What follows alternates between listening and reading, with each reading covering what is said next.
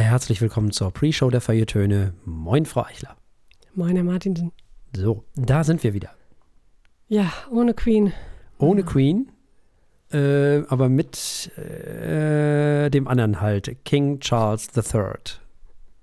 Ich krieg das nicht auf Reihe. King Nee, nee. Charles hört sich falsch an. Es ist falsch, machen wir uns nichts vor, es ist falsch. Ich finde, die Lösung ist Queen Charles. Ich bin dafür. Männer sind mitgemeint. Der Titel So. steht fest. So, Äh, der Monarch äh, der, äh, äh, der Vereinigten, des Vereinigten Königreichs heißt äh, Queen. Das ist einfach der Titel. So, Punkt. genau. Tja. Und des Commonwealth und was weiß ich. Ja, genau. Und all die anderen Dinge, die da noch dran hängen. Genau. Also, nicht? Wie hört sich das denn an? Das ist doch albern, das ist doch Blödsinn. Ja, ach Gott, save the King. Das geht nicht. Nee, das geht nicht. Also, nee. Das ist wirklich kompletter Unsinn.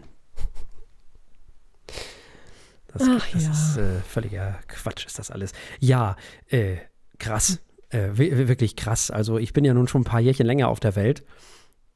Und ich kenne nichts anderes. Und ich muss auch ganz ehrlich sagen, ich will auch nichts anderes. Immer dieses Umgewöhnen jetzt auch. Kann nicht mal irgendwas bleiben, wie es ist. Ich meine, gut, es blieb ja lange genug, wie es ist, aber Die Pandemien, Kriege, ja. keine Queen mehr. Was Das hier ist los? wirklich, also das ist ja wirklich nicht verfeierlich. Nee. Wird alles geändert. Äh, das singen sie beim Fußball andere Dinge, wenn, wenn, wenn man gegen England spielt. Also, oder, nee, also weiß ich nicht. Also sowas alles, nee. Also. Und Queen of Canada hört sich wirklich besser an als König von Kanada. Was ist das denn? The King of Canada, was ist denn das? Hm. Wie hört sich das denn an? Das ist doch nicht richtig, da kann mir doch einer erzählen, was er will. Also sowas. Nein, nein. Naja, gut. Also ist es halt so, jetzt muss alles geändert werden. Die kriegen jetzt neues Geld. Äh, nicht nur im Vereinigten Königreich, sondern unter anderem auch in Kanada wird jetzt da irgendwann mal demnächst der Charles drauf geklöppelt. Hm. Auf die Scheine. Tja, Ja. die Pässe müssen geändert werden. Von jedem einzelnen Bürger? Ja, Oder? schon. Also, ähm, krass. Ja. wenn du neuen bekommst, denke ich mal. Ne? Ich denke mal, die alten bleiben erhalten. Ja, austauschen wäre ein bisschen, Ja. bisschen teuer. Genau. Austauschen werden sie nicht, aber ja, ja, klar. Also von jedem einzelnen Bürger. Also wenn, ne, wenn er abgelaufen ist, dann kriegst du halt einen mit King statt Queen. Also Genau. schnell noch. Ach nee, jetzt kannst du auch nicht mehr. Ach verdammt. Jetzt nicht mehr. Hätte man letztes Jahr machen müssen. Ja, oder beziehungsweise letzte Woche. Ja, letzte Woche, genau. Das hätte noch gereicht. Wie das so ist. Ich sehe schon die Schlagzeile in, ich weiß es nicht, zehn Jahren oder so. Die letzte Person mit einem. Queen-Ausweis. Das äh, wird kommen. Auf jeden Fall. Ja, ja. Und wie gesagt, die Leute fangen jetzt an, Geld zu sammeln. Also die Scheine. Hm. Ja, nur sind ja auch hübsch. Ich meine, nichts gegen Charles, aber den, ich weiß nicht, wen man lieber auf seinem Geld haben möchte. Lisbeth hatte doch, äh, hatte doch was. Ja. Also die kanadischen Geldscheine sind eh hübsch und ja, stimmt. Ja, das stimmt. Die sind sehr hübsch. Insofern, ja, ich, wie gesagt, ich kriege den Rest kriege ich nicht so mit. Das, äh, ich kriege immer nur so partiell Dinge mit. Äh, ich, äh, aus einer ganz bestimmten Sichtweise sozusagen. Ist ja etwas Kanada geprägt, das, ja, ja, Äh, ja, so ist das. genau. Gibt es schlimmere äh, Perspektiven, aus denen man die Welt Tja. angucken kann? Das, äh, Das Einzige, was ich noch mitbekommen ist, ja, also Australien, da hatte sie ja immer ein ganz besonderes Verhältnis zu. Fünf Minuten später, ja, also Neuseeland, da hatte sie ja ein ganz besonderes Verhältnis. Äh, ja, okay, alles klar. Ich verstehe. selbstverständlich. Ja, ja. Ich äh, habe die Message verstanden. Schon klar.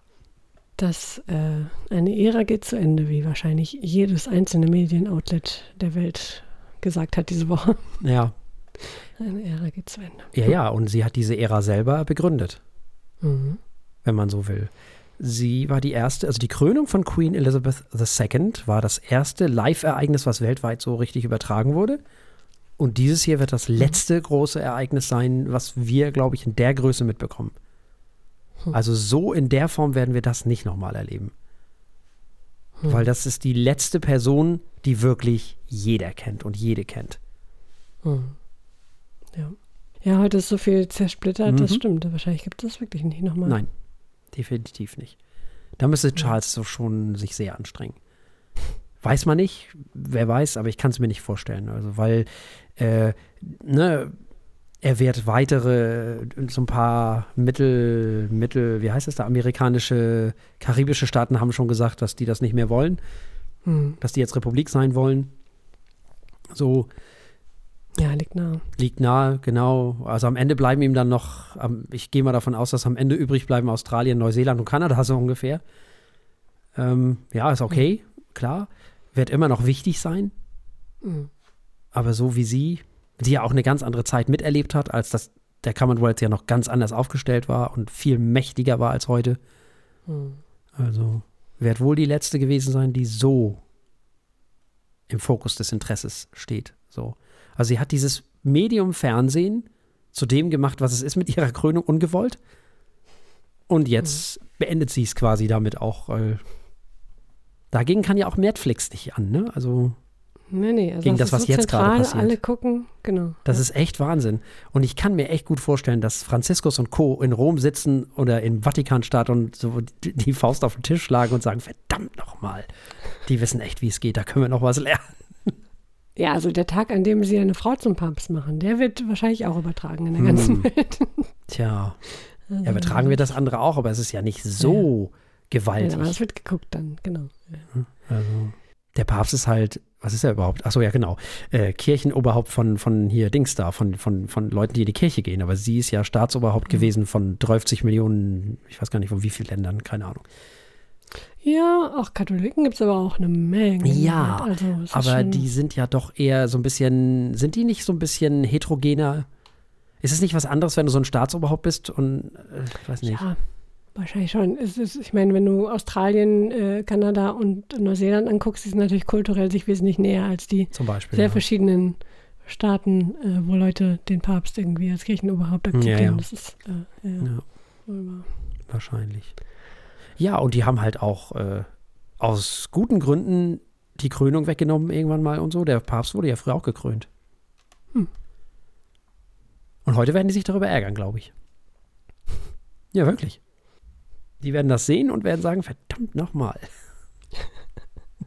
Ach, falsche Karriere gewählt. Falsche Karriere gewählt. Ja, sowieso, wer will denn Papst werden, um Himmels Willen? Ja, ach Gott, nee.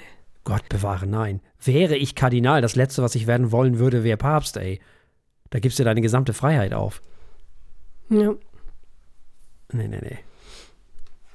Und ich bin mir auch noch gar nicht so sicher, ob Charles nicht irgendwann mal gesagt hat, ach, weißt du, ist ja eigentlich ganz schön, das Leben so. Wahrscheinlich. Kann auch gut sein, dass er jetzt sagt, ach, jetzt noch, ach, weiß ich nicht. Vielleicht schafft er sich auch selbst ab. Man weiß es nicht. Aber nee, das glaube ich glaub eher nicht. Ist Ich glaube, das liegt nicht so in dem Blut drin in der Familie da. Ja. Oder in der Sozialisation, muss man ja eher sagen. Wer ist der Nächste in der Thronfolge? Äh, ähm, äh, wie heißen sie denn alle? Ähm, Bestimmt heißt irgendwer William. Ja, ich meine William. Ja, ne? Der andere hat doch irgendwie sich. Ja, einer ist in Amerika, in den USA. Ja, das ist doch Harry, oder? Ach. Ist das Harry? Oh Gott, ich komme durcheinander. Ich weiß es Ich nicht. weiß es nicht. Ich lese zu wenig Klatschblätter, keine Ahnung. Keine Ahnung. Auf jeden Fall ein Sohn von Charles und Diana. Es gibt erstmal keine Queen mehr. Und so viele erlebe ich ja auch nicht mehr, also insofern. Ach ja, nächste Pandemie, das kann schnell gehen. Ja, ja, ich weiß nicht. Sie hat das ja auch ganz gut überstanden. Ja, allerdings. Respekt, also. Sie hat es doch sogar auch gehabt, oder? Mein Nee, nee, sie hat sich da an die Regeln ganz krass gehalten. Ah, okay. Ja, ja, Ah, deswegen, das waren noch diese, diese, diese Bilder, wo sie da ganz alleine in der Kirche saß und ihrem, also Mhm. mehr oder weniger und ihr, um ihren Mann getrauert hat. Tja. Nu ist er auf jeden Fall weg. Und jetzt beginnt irgendwas Neues, was auch immer. Ja, wir werden es hoffentlich erleben, was da noch kommt. Ja. Da gibt es ja jetzt auch eine neue Prime Ministerin, ne? äh, Premierministerin, ähm, Hm. Truss. Tja. Man weiß es nicht. Keine Ahnung. Schlimmer kann es auf jeden Fall nicht mehr werden. Das steht mal fest. Also.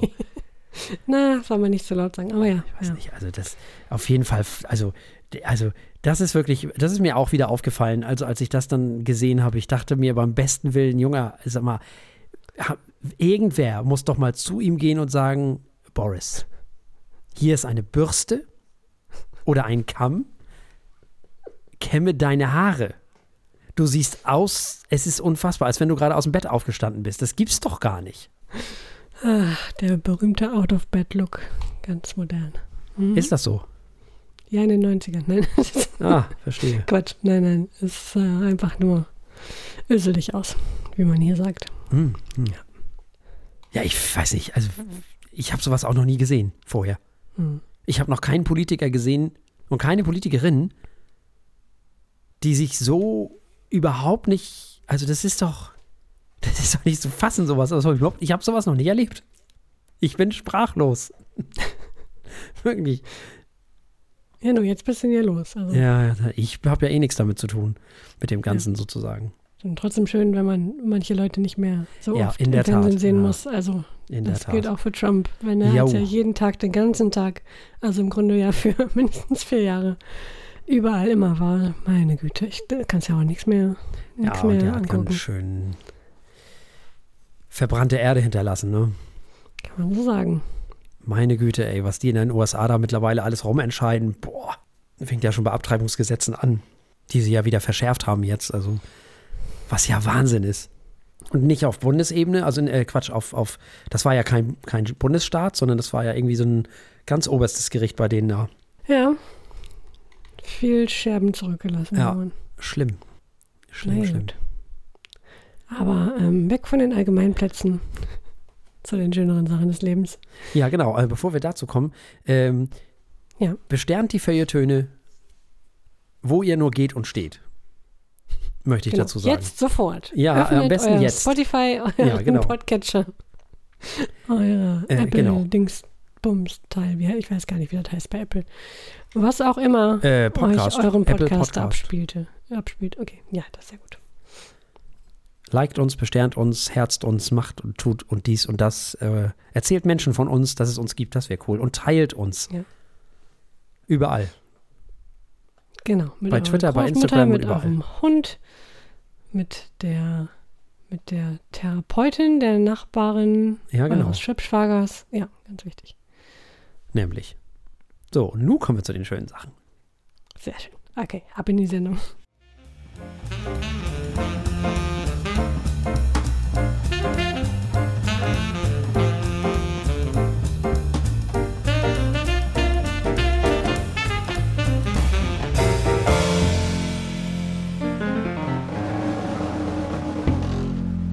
Herzlich willkommen bei den Feuilletönen, der Podcast mit wöchentlichem Wohlsein, der den Ohren gut schmeckt. Immer wenn ich denke, bekloppter könnten unsere Mischungen nicht werden, übertreffen wir uns selbst. Heute gibt es natürlich wieder drei Alben und zwar zweimal Klassik und dazwischen nichts Geringeres als Pop-Punk.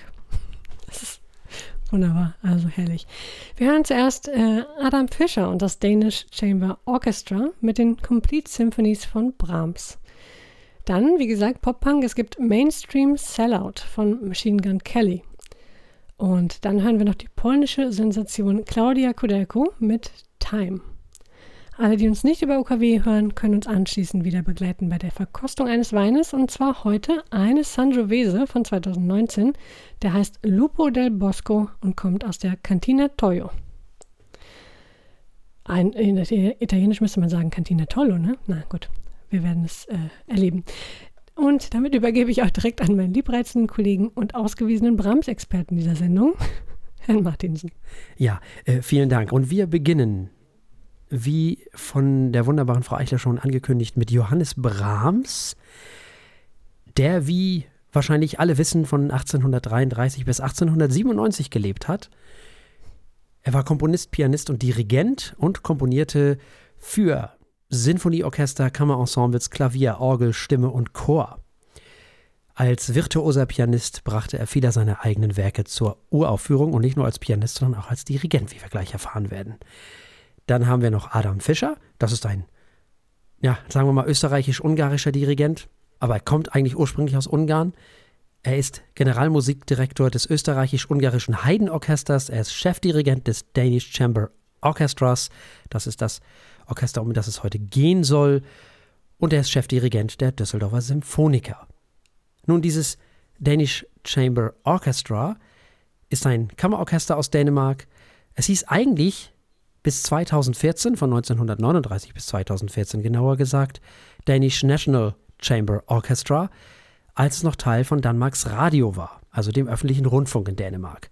Mittlerweile ist es privat finanziert und zwar seit 2015 und besteht aus 42 MusikerInnen. Und gespielt werden die Symphonien von Brahms, derer gibt es vier. Die bekannteste wahrscheinlich direkt die erste, das ist wahrscheinlich die, die die meisten kennen. Die wurde 1876 in Karlsruhe uraufgeführt und Brahms brauchte geschlagene 21 Jahre, um das Ding zu vollenden, weil die erste sich wohl deswegen besonders schwierig gestaltete, weil er sich das schlicht und ergreifend gar nicht zutraute so richtig. Deswegen hat er auch lieber erstmal ein Klavierkonzert geschrieben, was so ähnlich klang und gestaltet war wie eine Symphonie, um erstmal auszuprobieren, ob das überhaupt alles klappt. Die zweite Symphonie kam dann relativ schnell nach der ersten, nämlich nur ein Jahr später, nämlich 1877 wurde das Ganze schon uraufgeführt mit den Wiener Philharmonikern unter der Leitung von Hans Richter.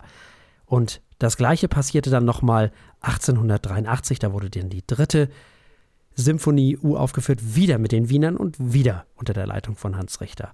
Ja, und dann gab es natürlich noch die vierte und die letzte Symphonie, die er geschrieben hat, und die hat er dann schlicht und ergreifend selber uraufgeführt im Jahre 1885 in Meiningen.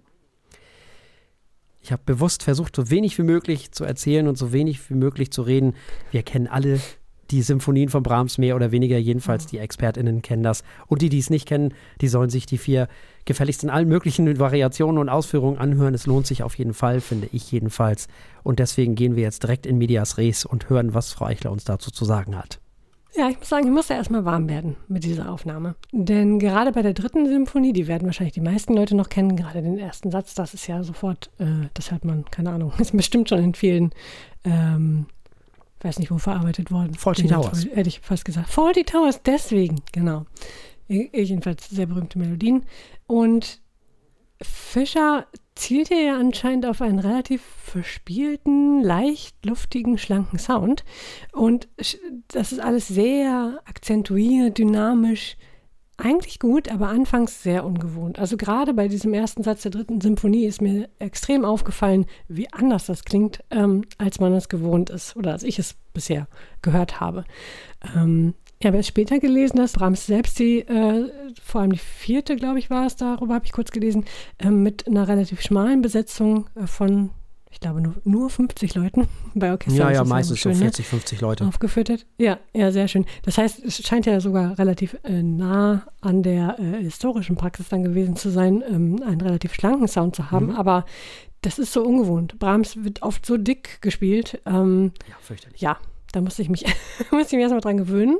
Aber das war nur eine kurze Umgewöhnungszeit. Denn ähm, das wird durchaus interessant, wenn man diese kurze Irritation überwunden hat.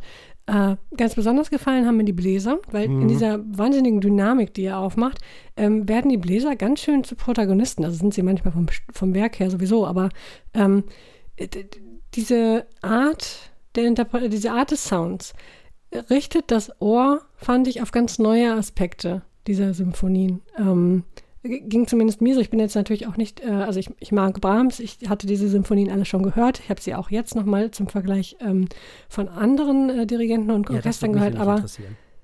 Genau, also da ist das schon aufgefallen, wie schlank es hier klingt mit dem Danish Chamber Orchestra. Mhm. Aber äh, ich hatte den Eindruck, er hebt wirklich an vielen Stellen andere Dinge hervor und das war richtig, das war richtig spannend für mich, weil es halt dann plötzlich so anders klingt, weil plötzlich andere Dinge wichtig sind und ähm, gar nicht mal schlechter oder besser, sondern einfach anders. Das macht es, das, das, ja, ist nett. Das, das macht es äh, auch kaufenswert, natürlich, dass man einfach mal hier eine ganz neue Interpretation hat. Wollen und, wir vielleicht ähm, den HörerInnen ja, noch mal kurz mitteilen, was wir sonst noch gehört haben für Aufnahmen, mit was wir das verglichen haben? Also das eine war Riccardo Chaili, mit dem Gewandhausorchester zu Leipzig. Ah, genau. und das andere war Roger? Norrington und das Radiosymphonieorchester Stuttgart. Also, äh, Charlie natürlich traditionell mit Vibrato und groß und dick sozusagen. Das heißt mhm. groß und dick auch nicht. Also schon auch flott unterwegs und ein bisschen kammermusikalischer. Äh, mhm. Ja, und Norrington natürlich quasi hip, wenn man so will, ohne Vibrato oder wie er sagen würde, ohne Parkinson. Englischer Humor, haha, ne? Haben wir ja schon mhm. in der mhm. Pre-Show drüber gesprochen. Aber mit einem normalen, mit einem klassischen Orchester, also mit einem traditionellen Orchester. Das sind so die beiden, die wir zur Rate gezogen haben, um einfach auch mal zu gucken, wie klingt das Danish Chamber Orchestra mit Adam Fischer im Verhältnis zu Roger Noddington, also zu eher einer ähnlichen Aufnahme, möchte ich mal sagen, und eben zu einer sogenannten traditionellen Aufnahme. Nur so mal zur Info, damit die HörerInnen wissen, was wir noch so gehört haben, um das einordnen zu können. Ja, genau. Ja, und Norrington, äh, also einmal war das natürlich viel mehr, weil viel mehr äh, Musiker dabei waren. Mhm. Ähm, aber ich fand es fast schon, also scheppernd ist jetzt falsch gesagt, aber es war ja so, so scharf irgendwie mhm. im Vergleich. Mhm. Ähm, ja, und äh, beim ersten Hören hätte ich noch gesagt, Norrington gefällt mir am besten. Ah. Ähm, beim weiteren Hören muss ich sagen, Fischer ist mir sehr ans Herz gewachsen und ähm, das hat mir immer besser gefallen ähm, mit jedem Mal, weil, weil dieser Ton spannend ist. Es war einfach nur so eine erste Irritation, weil ich halt dann vielleicht doch schon ein bisschen zu viel Brahms gehört hatte, ähm, um mich darauf einzulassen. Aber das ging dann doch irgendwann recht schnell. Mir hat sehr gefallen, wo er seine Schwerpunkte gelegt hat. Sehr schön. Und was er manchmal für ein Tempo hinlegt, meine hm. Herren. Das, aber auch das hat mir später richtig gefallen. Also das hat, hat durchaus seine Berechtigung. Aber auch da muss man sich erst dran gewöhnen. Ja, definitiv. Ähm, interessant, äh, dass du Norrington am, am Anfang am besten fandst. Ich hätte wetten können, du hättest das Gewandhausorchester vielleicht am Anfang bevorzugt. Die höre ich unheimlich gerne. Es war mir ein bisschen zu dick. Ah, okay, interessant. Ja. Interessant. Weil so dick ist das gar nicht. Es gibt noch viel, viel schlimmere Aufnahmen in Anführungszeichen. Ja, das glaube ich sofort. Also wirklich. Das ich sofort. Grüße gehen raus an Thielemann. So.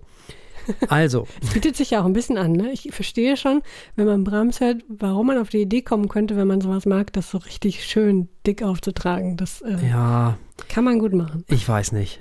Also, ich finde immer, desto größer man ihn macht, desto kleiner wird er. Oh, ja. Das ist meine Meinung dazu. Aber gut. Ähm, das gilt für Schubert ganz genauso der ist ja noch ja. länger her und der hat ja mit noch kleineren Orchestern gespielt. Und wenn man das dann in so, mit so Riesenorchestern, ach, ich weiß nicht. Naja, lassen wir das. Also, Brahms hat ja mit seinen Symphonien immer etwas länger gebraucht als andere, zumindest bis er mal überhaupt mit einer angefangen hat. Und deswegen sind es am Ende vielleicht auch nur vier geworden. Die erste ist ja voller Choräle sozusagen, voller kleiner Reminiszenzen an die Kirchenmusik der Renaissance auch, was Brahms ja sowieso sehr gerne gemacht hat und weswegen er am Ende ja auch sehr viel moderner ist, als die Leute damals dachten. Sehr voll und kraftvoll ist das Ganze. Die erste, da kann man eine Menge drin finden, wenn man sich die Zeit nimmt, was man oft in der ein oder anderen Interpretation ähm, leider auch findet ist dieses Aufgeblasene, wovon ich gerade schon gesprochen habe, und zwar bis zum Get-No. Ein Schicksal, was sie mit der H-Moll, mit der siebten von Schubert, mit der sogenannten Unvollendeten teilt. Nicht? Mhm. Hier ist es meist aber noch schlimmer. Äh, keiner unserer Vergleichsaufnahmen hat diesen Unsinn, ist diesem Unsinn am Heim gefallen, muss ich ganz ehrlich sagen, zum Glück. Wir haben es ja hier mit einem Kammerorchester zu tun, das heißt also so um die 40 Leute, glaube ich, glaube 42 Leute insgesamt oder irgendwie so, Brahms selber hat meist Orchester in der Größe von ca. 40 MusikerInnen dirigiert. Und es war ihm wohl auch lieber, wenn die Orchester nicht zu groß waren. Insofern passt es ja eigentlich auch ganz gut, haben wir ja schon gesagt. Und was man auch sehr schnell merkt, dass es hier durchaus recht schnell zur Sache geht, das hast du ja schon gesagt. Wobei Charlie auch sehr flott unterwegs ist. Ne? Also Dorrington lässt sich sehr viel mehr Zeit als die anderen beiden. Der lässt es eine Ecke gemächlicher angehen. Ähm, aber das ist insgesamt trotzdem natürlich nicht langsam. Es gibt noch sehr viel langsamere Sachen, wo man wirklich denkt, Junge, also jetzt ist aber auch wirklich mal gut hier mit langsam. Also auch das gibt es natürlich. Äh, es wird hier mit wenig bis keinem Vibrato gespielt. Und es ist, wie soll man sagen, eine sehr agile Aufnahme dieser Symphonien. Hat also nichts mit den Aufnahmen der 70er oder 80er Jahre zu tun, die man so kennt. Es ist also nichts für Menschen, die vielleicht Karajan, Bernstein, Wand oder ähnliche Dirigenten bevorzugen. Wand vielleicht sogar noch am ehesten. Also nur damit die HörerInnen wissen, woran sie sind, sozusagen. Hier wird eben gespielt, wie ein Kammerorchester ebenso spielt. Also leichtfüßig, schlank und transparent. Die Pauken auch eher schlank, nicht so groß und dick, hat mir sehr gefallen. Das fand ich eine der besten Sachen, dass die Pauken auch etwas mhm. filigraner waren, das Orchester und der Dirigent erlauben sich immer wieder so ein paar kleine Frechheiten, finde ich. Oder weiß ich.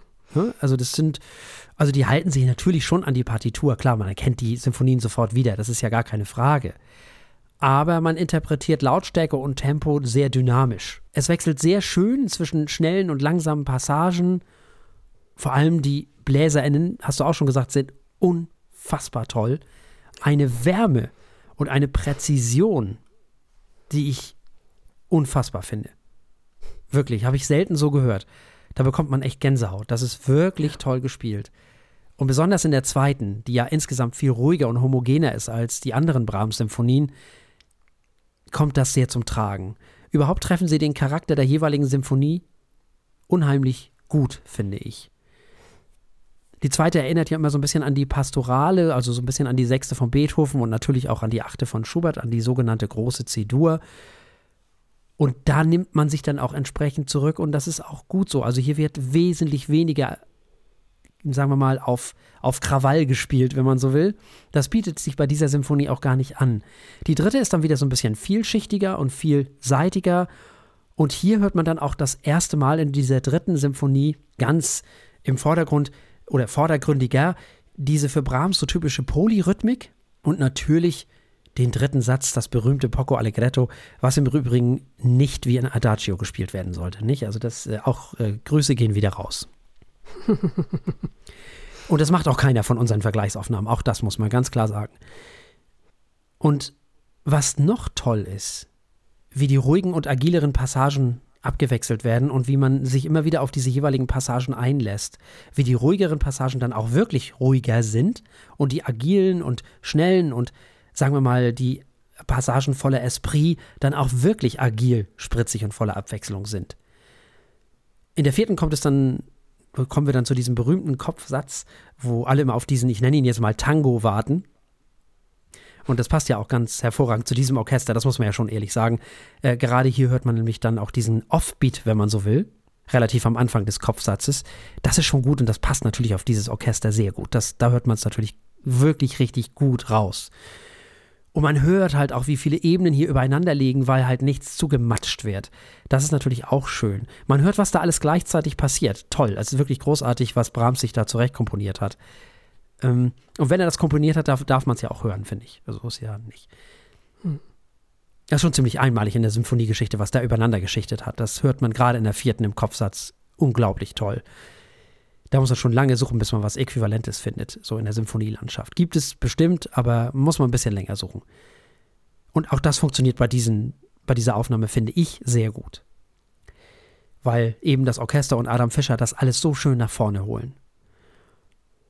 Sie nehmen sich, wie ich schon sagte, ein paar Freiheiten, was Tempo und Wechseln zwischen lauten und leisen Passagen angeht. Das hört man in der vierten auch, macht aber auch in der vierten unheimlich viel Spaß. Brahms selber hat seine Stücke übrigens auch mit Tempowechseln gespielt, wo laut ah. Partitur überhaupt gar keine hingehören eigentlich. Oder eben auch mal laut oder mal leise gespielt, obwohl es eigentlich ganz anders vorgesehen ist. Woher wissen wir das? Ja, ähm, es gibt eine ganz kurze Aufnahme von ihm selbst, die zwar sehr verrauscht ist, aber da kann man das sehr schnell hören, dass er seine eigenen Stücke sehr, sagen wir mal, frei interpretiert hat, weil er eben auch drollig war. Er hat manchmal auch einfach ganze Passagen weggelassen, weil ihm offensichtlich gerade nicht danach war, die zu spielen. Also war ihm eigentlich egal. Insofern sind Adam Fischer und das Danish Chamber Orchestra in bester Gesellschaft, nämlich in der des Komponisten selbst. Produktion formidabel, müssen wir nicht drüber reden. Ja. Interpretation fantastisch. Ist das die einzige Brahms-Symphoniebox, die man haben sollte? Reicht das? Braucht man nur diese und sonst keine andere? Um Himmels Willen, nein, natürlich nicht. um Gottes Willen. Ich empfehle auf jeden Fall eine klassische, traditionelle dazu zu nehmen. Da würde ich dann tatsächlich vielleicht das Gewandhausorchester mit Shiley nehmen zum Beispiel. Vielleicht auch Dochnani und das Philharmonie, äh, Philharmonia Orchestra London. Cleveland ist leider nicht mehr zu bekommen, egal was man macht. Das wäre noch besser. Also Dochnani mit Cleveland gibt es aber leider nicht mehr. Also nimmt man Christoph von Dochnani und das Philharmonia Orchestra London. Wer es hip mag, vielleicht Gardiner. Hm, das geht immer. Ja, und ansonsten geht natürlich auch Günter Wand und das NDR Sinfonieorchester. Da nimmt man aber dann die erste Aufnahme, also die Box aus dem Jahr 1983. Geht auch gut. Weil der konnte auch damals schon richtig schnell. Und die von Roger Norrington kann man natürlich auch nehmen. Warum nicht? Ist auch hm. mal was ganz anderes. Dann hat man wieder einen anderen Eindruck davon. Ja, und zu guter Letzt möchte ich vielleicht noch empfehlen, die Kollegen aus Schweden, das Swedish Chamber Orchestra mit Thomas Dausgaard oder Thomas Dausgaard, ähm, die spielen das Ganze ein bisschen idiomatischer. Also die halten sich an die Tempovorgaben und auch an, an die Stellen, wo es laut und leise sein soll, äh, sozusagen. Kann man auch gut machen. Das ist auch eine sehr schöne Box. Da sind dann auch noch ein paar Sachen mehr da drin. Also als einzige würde ich sagen nein, aber als was, was unheimlich viel Spaß macht und toll gespielt ist, auf jeden Fall. Also ich hatte sehr viel Freude und sehr viel Spaß an dieser Aufnahme, muss ich ganz ehrlich sagen. Und äh, speaking of Freude, wir haben die große Freude, das Ganze jetzt bewerten zu dürfen, auf unserer Skala mhm. von steht, läuft und rennt. Und das fällt mir sehr schwer, denn es hat mir sehr gut gefallen. Aber rennt bedeutet ja auch gleichzeitig schon wieder ein, dass es ein, ein, ein Kandidat für das Album des Jahres ist. Und ich bin nicht sicher, ob es das wird, obwohl es mir sehr gut gefällt. Hm. Ist auf jeden Fall ein sehr, sehr, sehr, sehr, sehr, sehr schnelles Läuft. Ja, also ich finde diese Aufnahme der Brahms-Symphonien geradezu hinreißend. Ich bin verzückt vom Danish Chamber Orchestra. Ich bin begeistert von den Ideen, die, die, mhm. die sie zusammen mit Adam Fischer auf die Beine gestellt haben. Es ist jetzt auch nicht so viel anders, als jetzt vielleicht viele denken könnten. Es sind Nuancen, aber ich finde, die mhm. machen es halt. Ja. Bei mir ist es definitiv Longlist.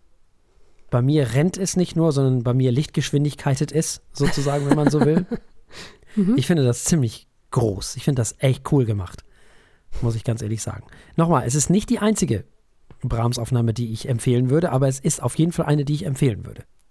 Ja, da kann ich mich nur anschließen. So, nämlich.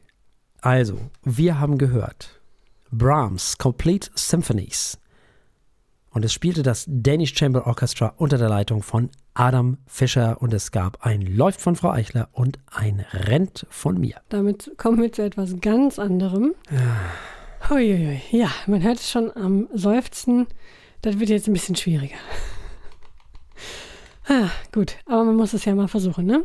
Also, wir sind bei Machine Gun Kelly, bürgerlich Richard Coulson Baker und das ist natürlich ein ganz anderes Genre. Bei Machine Gun Kelly handelt es sich um einen US-amerikanischen Sänger, Rapper, Songwriter und Schauspieler. Sein Filmdebüt gab er 2014 im romantischen Drama Beyond the Lights. Äh, ja. Und seine musikalische Karriere begann allerdings wesentlich früher als Teenager. Da veröffentlichte er im Alter von 16 Jahren ein erstes Mixtape und als er später beim Festival von ähm, Sean äh, Combs, ich weiß gar nicht, wie er richtig, aber hm? man kennt ihn als P. Diddy, äh, entdeckt wurde. Danach erhielt er seinen ersten Plattenvertrag, das war 2011.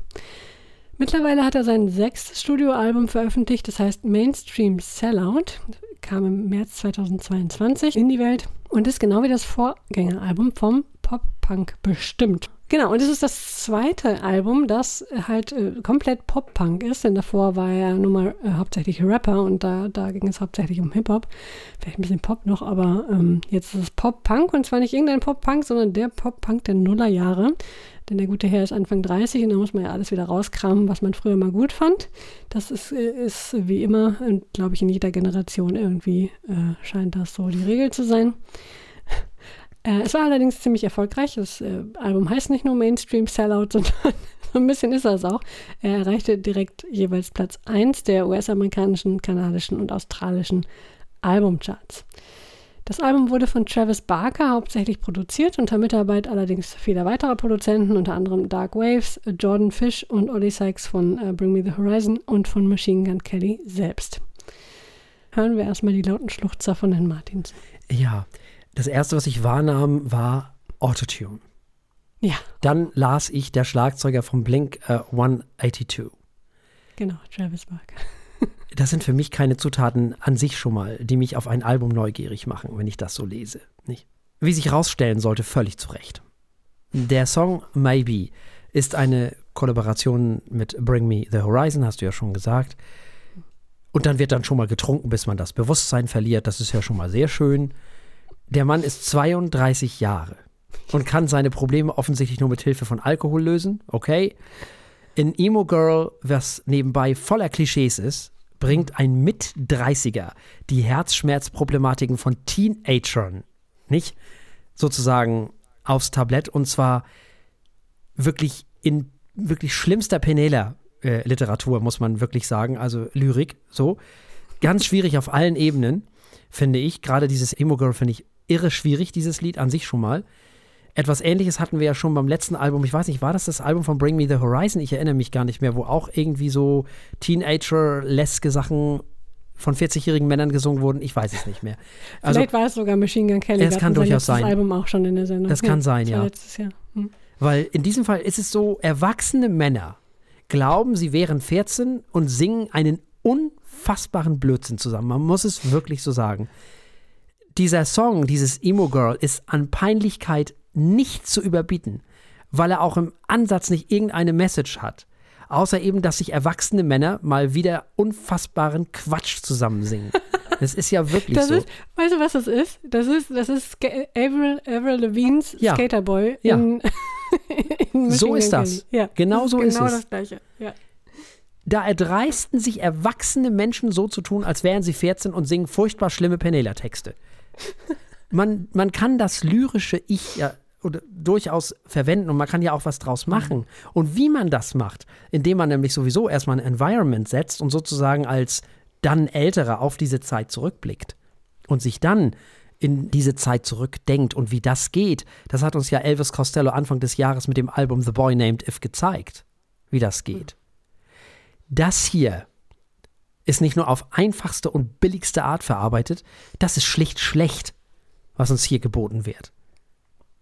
Und da muss ich auch mal ganz ehrlich sagen, da hätte auch mal wieder ein Produzent sagen, nicht können, sondern müssen, dass man dieses Album vielleicht doch lieber bleiben lassen sollte.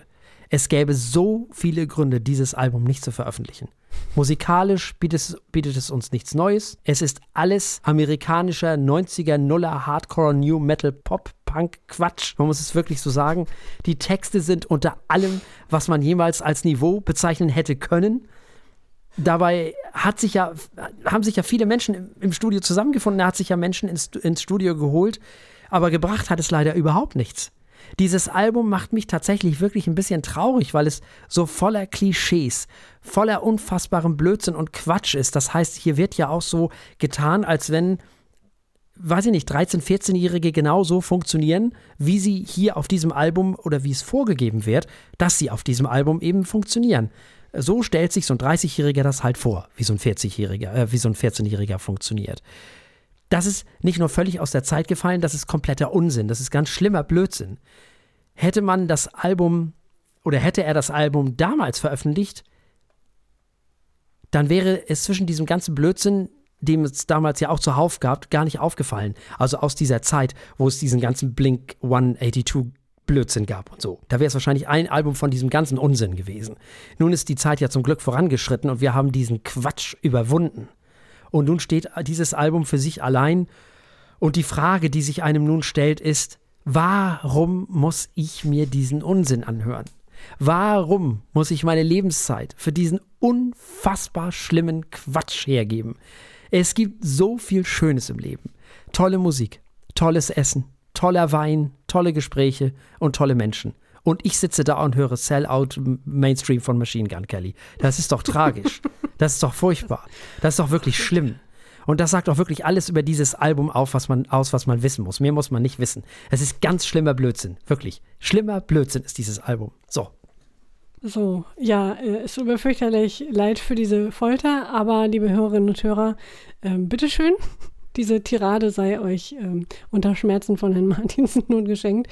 Äh, wunderbar, vielen Dank. Ja, ich, das ist alles gesagt. Das, ich habe versucht, positive Punkte zu finden. ähm, in meinem ewigen. Ja, ja, versucht. Ich, ich betone versucht. Und was ich gefunden habe, ist, es sind viele se- momentan sehr angesagte Gäste dabei. Ja. Also Willow, wer war noch irgendwie hier, der Lil Dingsbums ähm, und einige Produzenten, Hm. aber alle von ihnen hätten ihn aufhalten sollen und ihm sagen müssen, was er da für einen Quatsch macht, auch wenn er sich gut verkauft. Äh, ja, der Mann verwechselt Selbsthass mit emotionaler Tiefe. Das ist alles immer nur Geschimpfe, wie alles schlimm ist, äh, wie, Selbstmordgedanken, äh, es hilft nur Alkohol und Drogen, alles ist fürchterlich. Ja, aber es ist ja auch nicht authentisch. Nee, eben, eben. Es Weil hat er halt ist ja diesen- keine diesen- 14 mehr. Das ist der Punkt. Wobei ich ihm fast, wenn du, ich weiß nicht, ob du ihn mal irgendwo gesehen hast, ich würde ihm fast abnehmen, dass er ungefähr diese Ja, Reife aber- besitzt. Ich weiß es nicht. Also ganz ehrlich, es Äh, gibt ja, ja. zwei Möglichkeiten. Entweder Ja. er ist wirklich immer noch so naiv, in Anführungszeichen, oder Mhm. auf dem Stand eines 14-Jährigen, dann tut er mir leid. Ja. Oder er ist es nicht mehr, dann ist das Kalkül und kalkulierter, schlimmer Quatsch. Sozusagen nicht nur schlimmer Quatsch, sondern ja, schlimme, schlimme, eine schlimme Geschichte einfach, finde ich tatsächlich. Weil gerade dieses Lied Emo Girl, weiß ich nicht, das ist, was ist wirklich auch voller Klischees auch. Und ich finde es nicht so, nicht so hübsch, wenn so ein Mit-30er so ein, so, ich finde das Lied ziemlich problematisch. Das stimmt, ist es. Ähm, und tragisch ist es insgesamt. Bin ich, bin ich völlig bei dir. Tragisch ist auch, dass, ich meine, ich bin in der Zeit aufgewachsen. Ich bin genauso alt wie der Mann, ein bisschen, klein bisschen älter.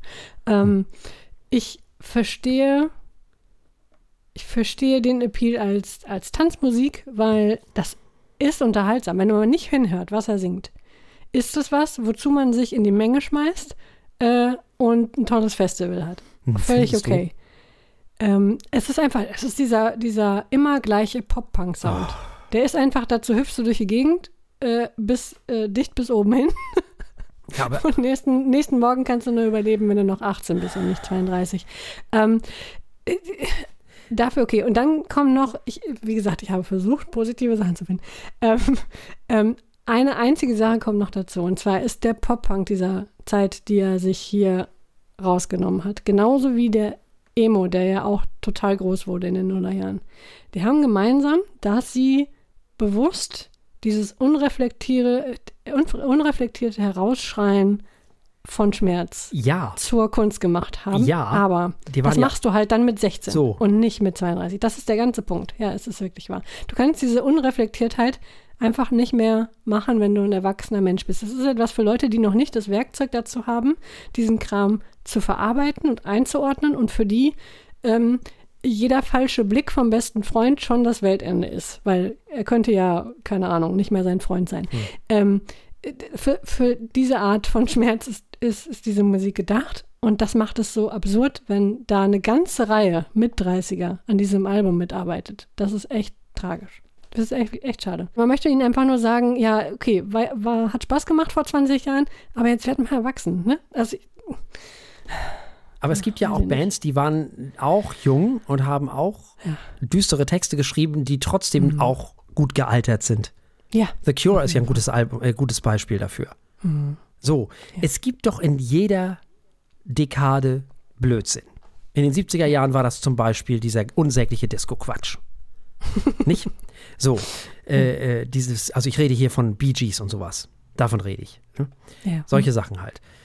Äh, in den 80ern gab es zum Beispiel Modern Talking, auch wenn das fast schon die 90er waren, aber es gab es halt. So, das brauche ich doch heute nicht mehr hören. Das war damals schlecht und ist heute schlecht.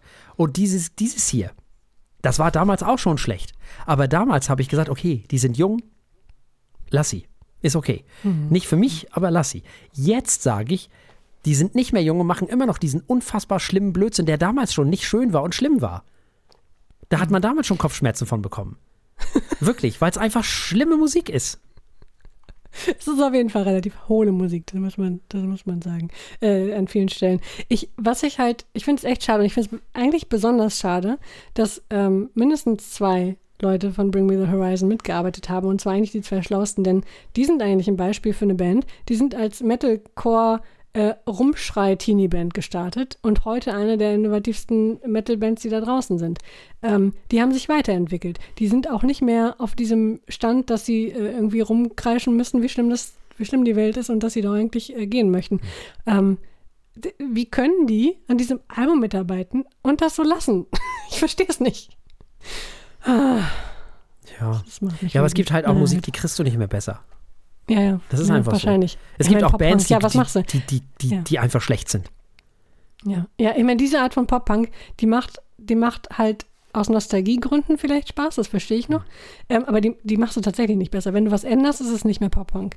Ähm, nicht dieser Pop-Punk. Das, ähm, hm. Wir müssen es aber noch bewerten, denn es ist im Jahre 2022 erschienen. Ja, das ist mal relativ einfach, oder? Ja, ich weiß nicht, ob ich schon mal ein so leichtes Stet vergeben Ja, habe, wirklich. denn von mir ist kriegt ein unfassbar schlimmer. Blödsinn. Das ist wirklich, also, das ist einfach, das geht schon rückwärts. ja, ja. Also das, das Einzige, was ich ihm noch äh, lasse, ist äh, meine eigene Nostalgie für dieses Genre. Aber ansonsten kann das auch weg. Also der Mann muss jetzt endlich mal erwachsen werden und äh, nee, Pferd braucht einen besseren Therapeuten. Ich weiß es nicht. Der hat doch Geld. Wo ist das Problem?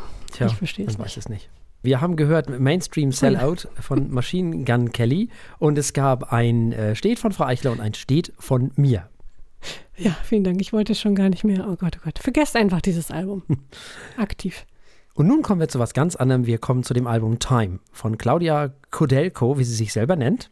Ist in Polen geboren, lebt mittlerweile in Los Angeles, wurde mit mehreren Auszeichnungen und Ehrungen für ihr Klavierspiel in Europa und Nordamerika ausgezeichnet.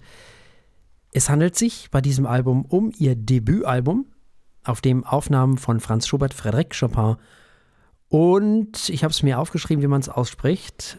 Grażyna Bacewicz, genau, Bacewicz. Grażyna Bacewicz. Gespielt werden. Nun, Schubert lebte zwischen 1797 und 1828, kennt jeder, war österreichischer Komponist, der ja Spätklassik, Frühromantik eigentlich war sowas relativ eigenes sogar. Trotz seines Lebens hinterließ Schubert ein umfangreiches Oeuvre, darunter mehr als 600 Vokalwerke, sprich Lieder. Sieben Symphonien, Kirchenmusik, also mehrere Messen geschrieben, Opern, ich weiß nicht wie viel, keine Ahnung, die leider nicht aufgeführt werden, was ich nicht ganz verstehen kann. Die sind nicht schlecht. Soll wohl angeblich am Libretto liegen, aber wenn das der Maßstab ist für eine Oper, die, ob die nun aufgeführt wird oder nicht, ja, dann werden aber einige Opern aufgeführt, wo das Libretto, ach komm, lassen wir das. Also ich habe schon mich über, über genug Texte aufgeregt heute. So, er hat Bühnenmusik komponiert, Klavier und Kammermusik.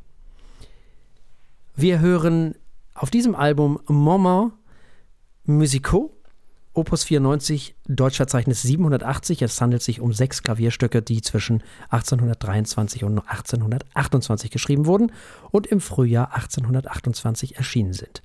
Dann kommen wir zu Frédéric Chopin. Der lebte zwischen 1810 und 1849, war ein polnisch-französischer Pianist und Virtuose der Romantik, der hauptsächlich für Soloklavier schrieb. Er war außerdem ein führender Pianist seiner Zeit.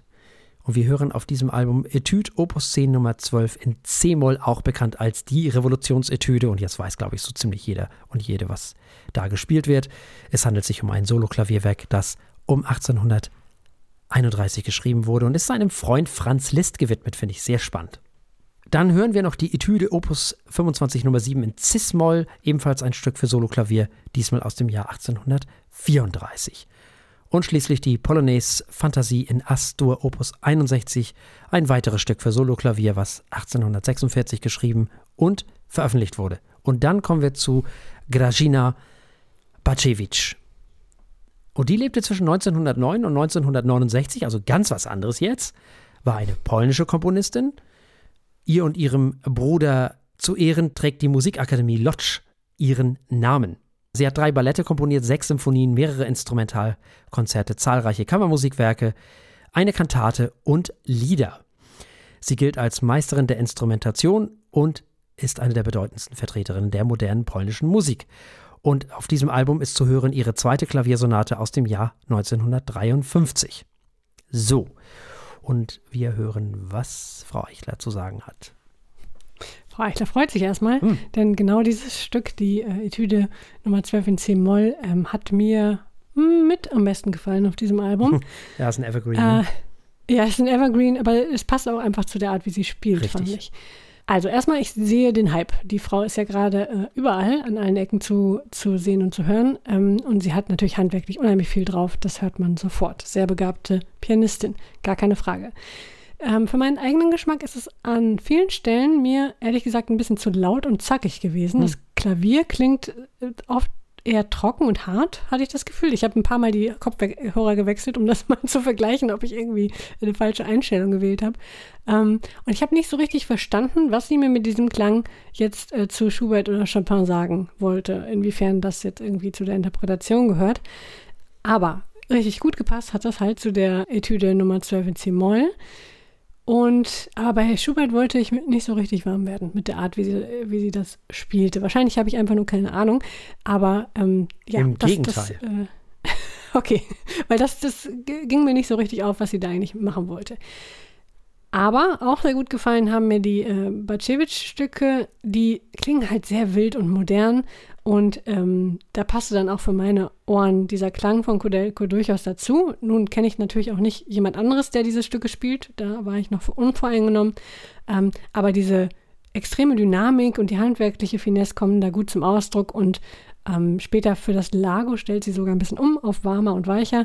Also man hört, sie kann es ja auch. Das heißt, es war eine bewusste Wahl, so, so hart zu spielen. Ähm, ja, und an der Stelle aber wunderbar. Das war super. Nur den Schubert habe ich nicht verstanden. Das ist ja erstmal eine interessante Zusammenstellung. Ne? Also drei mhm. völlig verschiedene KünstlerInnen, drei unterschiedliche Epochen, drei verschiedene Lebensmodelle, drei unterschiedliche Kompositionsstile. Die muss man als HörerInnen auch erstmal zusammenbekommen. Nun gut. Äh, Schubert ist, wie viele Leute wissen, einer meiner Lieblinge. Und da finde ich schon, dass die Moments Musico ein bisschen zu, na, ich weiß nicht, also die sind mir zu romantisch gespielt. Hm. Man höre sich da im Gegensatz dazu vielleicht mal Andras Schief an, ähm, der das alles sehr viel klassischer spielt und nicht so fließend romantisch. Äh, da, das gefällt mir viel besser. Ich glaube, dass es besser zu Schubert passt, der ja den Übergang von der Klassik zur Romantik darstellte. Sprich, mir ist das zu kräftig in die Tasten gehauen gespielt, zu romantisch mhm. gespielt dann einfach. Zu voll. Äh, das passt nicht recht zu Schubert, wie ich ihn verstanden habe. Äh, Schubert so zu spielen, als wäre er Frédéric Chopin, finde ich schwierig. Muss ich ganz ehrlich sagen, finde ich sehr schwierig. Beethoven ist eigentlich viel romantischer als Schubert. Das vergessen viele Leute immer. Und Beethoven ist auch derjenige, der eher für die Chopins und Liszt's und Bruckners und Mahlers und Wagners wichtig war. Schubert hat gar nicht mal so viel mit Romantik zu tun, wie man immer denkt. Schubert ist eigentlich ein bisschen mehr, ja, zum einen für sich ein bisschen alleinstehend und zum anderen aber auch sehr, sehr wichtig gewesen, so für Schumann und dann Brahms auch, die sich ganz stark auf ihn beziehen. Hört man auch bei den, bei den Symphonien von Brahms immer mal wieder. Schubert ist eigentlich so ein bisschen der Erfinder, wenn man so will, der Innerlichkeit. Also Innerlichkeit, wenn man, für mich ist so, Inbegriff der Innerlichkeit ist für mich so Schumann. So diese deutsche Innerlichkeit beim, beim Spiel, also beim, äh, was Kompositionen angeht. Und da war Schubert schon in diese Richtung gehend. Eher jedenfalls als in Richtung äh, Chopin, Liszt und dieses alles. Und so spielt sie ihn aber, und das ist ein bisschen, hm, also ich bin der Meinung, man sollte ihn zurückhaltender spielen als zum Beispiel Beethoven. Ob ich damit recht habe, weiß ich nicht. Denn legitim ist der Ansatz, den Claudia Kodelko wählte, selbstverständlich. Es trifft aber eben nicht meinen Geschmack. Und es trifft eben nicht meine Vorstellung von Schubert. Was gut ist, ist der warme Ton, der hier getroffen wird. Und dann kommt Chopin und da passt das dann schon ein bisschen besser, finde ich. Ähm, sehr energetisch geht äh, äh, Kodelko dann die Etüde Opus 10 Nummer 12 in C-Moll an, also diese Revolutionsetüde die ja eben List gewidmet ist, was ich sehr spannend finde, die ja eigentlich eher als Konkurrenten damals gesehen wurden und dann widmet er ihm diese Revolutionsetüde, finde ich sehr toll. Sehr kraftvoller Ton, der da äh, gespielt wird und dabei kommt man schon eine Idee von Revolution. Das gefällt mir schon besser. Ja. Mhm.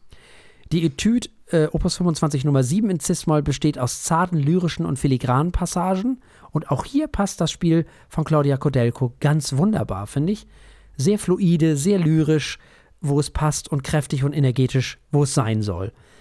Nach meinem Dafürhalten ist das die wesentlich bessere Kombination. Und hier hört man auch, dass Beethoven derjenige ist, der der direkte Vorgänger ist und eben nicht Schubert. Äh, finde ich. Das letzte Stück von Chopin auf diesem Album ist ja die Polonaise Fantasie in Astur, Opus 61. Und auch hier passt meiner Meinung nach wieder ziemlich viel zusammen. Lyrischer Ton wechselt sich ab, ab mit kraftvollem und energetischem Spiel. Sehr schön, finde ich. Das passt auch einfach zu Chopin. Das ist im Übrigen ein fantastisches Stück, sehr symphonisch. Chopin hat ja fast nur Solo-Klavierstücke geschrieben, wie ich schon gesagt habe, aber hat sehr symphonisch komponiert. Und da hört man, das, das, das könnte, hätte auch eine Symphonie werden können. Großes Kino und klasse gespielt. Und zu guter Letzt hören wir dann die zweite Klaviersonate von eben Graschina Bacevich und da passt das lyrisch Kraftvolle auch wieder ganz hervorragend zu den Stücken, muss ich sagen. Und hier passt auch wieder alles zusammen, vielleicht sogar noch besser. Und vielleicht profitiert die Klaviersonate von Grażyna Bacevich sogar am besten vom Spielstil von Claudia Kodelko. Denn das ist schon ziemlich toll, finde ich. Das ist von Anfang an mein Lieblingsstück gewesen auf diesem Album. Hm. ähm, da gefiel mir das wirklich ihr Spiel am besten. Das fand ich grandios, das ist richtig toll. Hier passt der sehr kraftvolle auf der einen und der sehr lyrische äh, Spielstil auf der anderen Seite. Ja, wie nur was. Das ist, äh, das ist wirklich toll. Das hat mir sehr gefallen.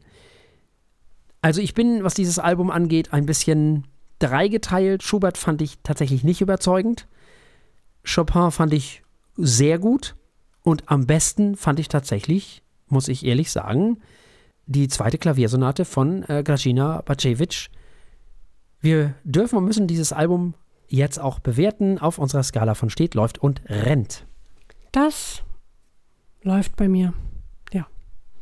Es hatte seine Schwächen. Ich fand es sehr interessant, dass wir das sehr ähnlich gehört haben. Also Schubert habe ich, äh, da kam ich nicht mit klar, aber die Bacewicz-Stücke super. Mhm. Ja, ohne Schubert wäre ich vielleicht sogar fast bei einem Rent gewesen. Mhm. Die Stücke von Chopin haben mir schon gefallen. Ja, Bacewicz war bei mir, fand ich auch grandios interpretiert. Aber nun sind eben auch diese Schubert-Stücke auf diesem Album nur mal drauf. Das nützt ja alles nichts. Und deswegen gibt es von mir ein ordentliches Läuft. Also, wir haben gehört Claudia Kodelko und das Album Time, ihr Debütalbum. Und es gab ein Läuft von Frau Eichler und ein Läuft von mir. Jetzt geht es wieder um Wein. Alle, die uns im Internet hören, kennen das. Wir haben heute einen, naja, wir sind heute in Italien bei der Cantina Tolo. Hm. Die wurde gegründet im Jahre 1960 und produziert heute unter der Leitung von Riccardo Brigin. Ich versuche es gar nicht erst auf Italienisch. Briginia, Weine aus der Weinregion Abruzzen in Mittelitalien. Mit dem Team sind die Kellermeister Daniele Ferrante und Enrico Mucci. Ihre Philosophie besteht darin, das muss ich jetzt zitieren, die Signale der Natur zu lesen und Tag für Tag zu interpretieren. Hier wird also jeden äh, Morgen jede, äh, äh, jede Traube persönlich begrüßt. Ähm, sie haben eine relativ große Rebfläche, nämlich dreieinhalbtausend Hektar.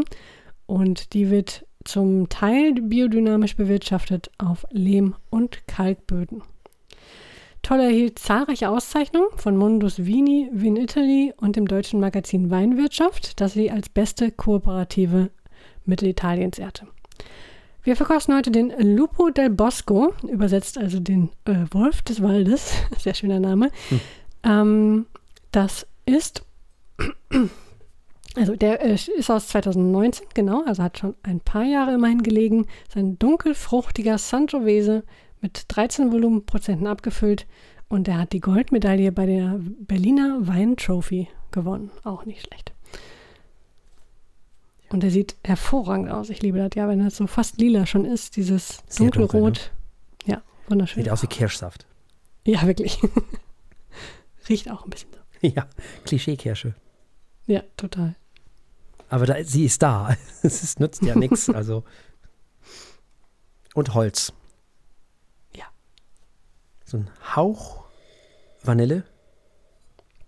Auf jeden Fall. Auch ein bisschen, bisschen würzig. Ja. Alles, was man braucht. Würzig, süß, fruchtig, dunkelrot. Alles, was ich brauche. Ah.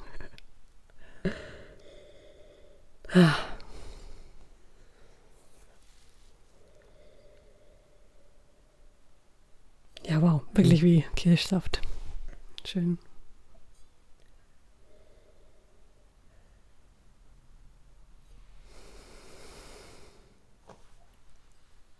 Ja, so, das ist schon ein bisschen kompottig, ne? Mhm. Durchaus. Leichte Säure. Aber sehr dezent. Ja, finde ich in der Nase fast sogar schwer, die Säure irgendwie zu identifizieren. Hm. Sehr fruchtig. Ja, ja, sehr fruchtig auf jeden Fall. Hat immer sowas, äh, Sangiovese hat immer sowas Animalisches, ne? Mhm. Also sprich so ja, ein das passt ja zum Wolf. fleischig, wenn man so will. Oh ja.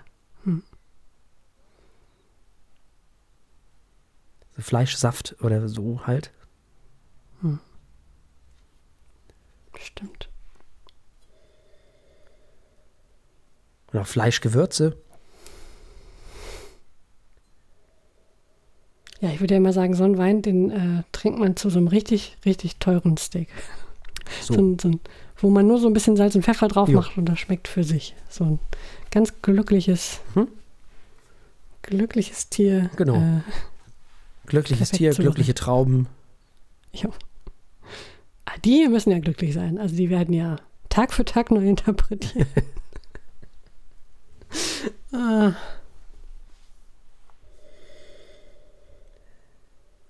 Ja, es hat was Kompottiges tatsächlich. mhm. Hm. Schön. Ja. Gar nicht mal so teuer, ne? Nee, gar nicht. Also der ist äh, wirklich preislich eine kleine, ein, super Fund unter 10 Euro. Mhm. Also Schön. Wahnsinn. Allein schon, wenn man den riecht, ist es, äh, Ja, ist schön. der kann eine Menge dafür. Hat auch immer so was. Hm.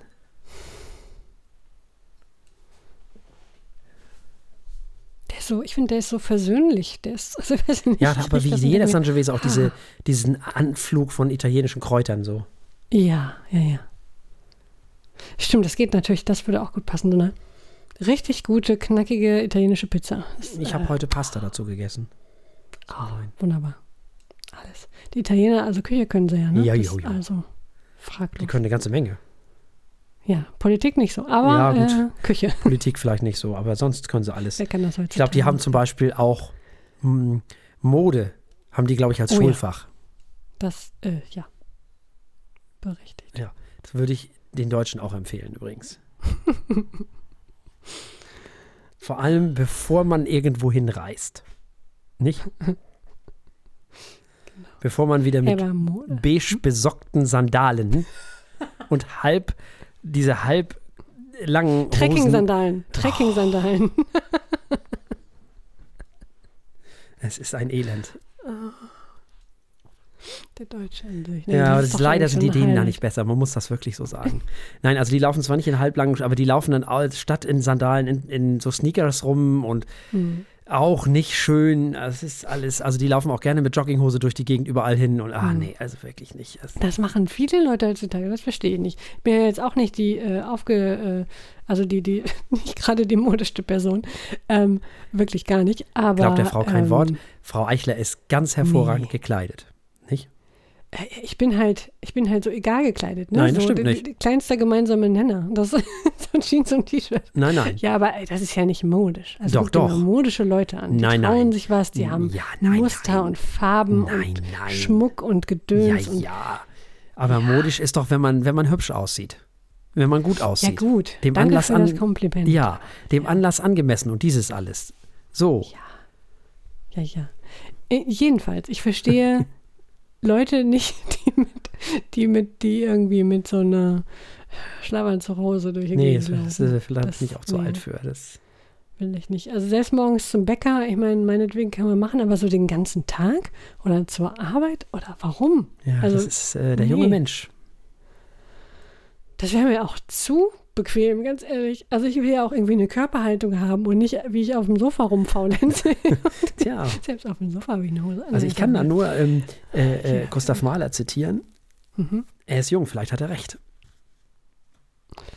Hm, widmen wir uns diesem Wein zurück.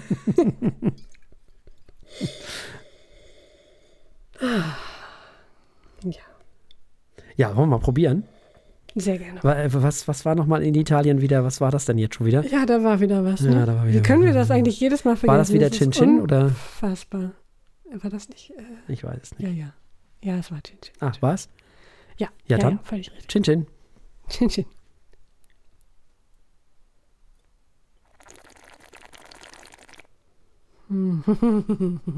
Mhm. Wunderbar. Mhm. Oh, der hat ja richtig, der hat richtig Kraft. Der ist schön rund und Ja, hm, hat, ein, hat ein gutes Tanningerüst. Mhm.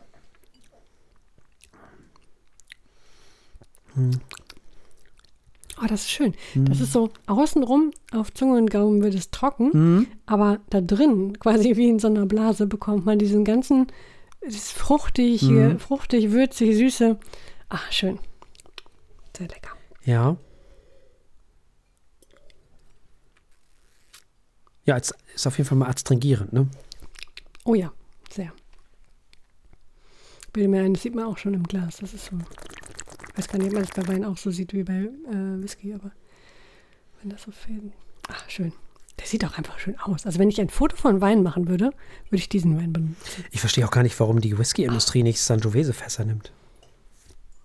Oh, das ist doch eine Marktlücke. Liebe Whisky, liebe äh, Wäre doch mal eine Idee. Distilleries der Welt, aber wirklich.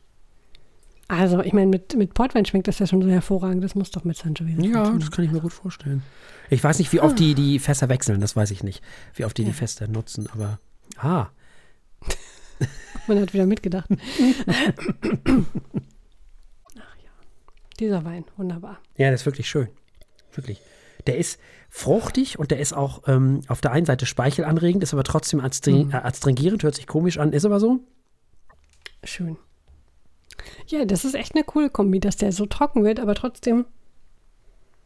Ah. Trotzdem so rund. Also ich bin ein Fan. Interessant, Wunderbar. ja. Der ist wirklich sehr trocken. Also Mhm. adstringierend, meine ich.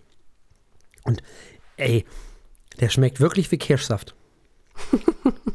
wirklich wahr. Ja. Das ist wirklich lecker.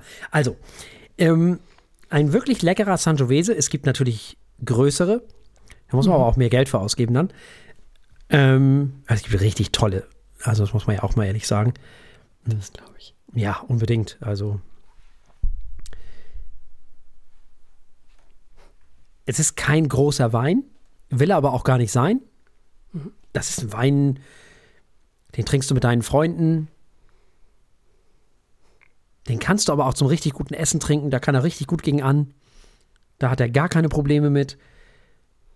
Das ist ein, Abend, äh, ein Wein für so einen richtig schönen Abend. Oder man teilt sich die Flasche vielleicht auf zwei, drei Abende auf. Das ist wirklich ein, ein toller Wein für vielleicht nicht die ganz besonderen Anlässe. Aber ein guter Begleiter durch den Abend und ein verdammt guter Begleiter zu allen möglichen italienischen Gerichten. Sei es Pizza, sei es Pasta, sei es sonst irgendwas. Also, da ich den ja nun schon am Donnerstag aufgemacht hatte, der hätte auch noch morgen gepasst zur Minestrone. Mm, ja.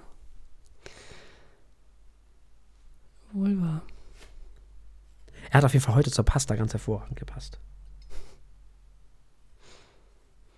Also da kann er schon wirklich schön gegen an. Tja, nun, was mache ich nun damit? Tja, tja, tja. Also ich muss sagen, in dem Segment, wo er sich bewegt, zu dem Preis, möchte ich dem echt sechs Punkte geben. Der äh, überzeugt mich sehr. Insgesamt äh, zwischen unseren Weinen ist das natürlich eine schwierige Wertung, das ist mir bewusst.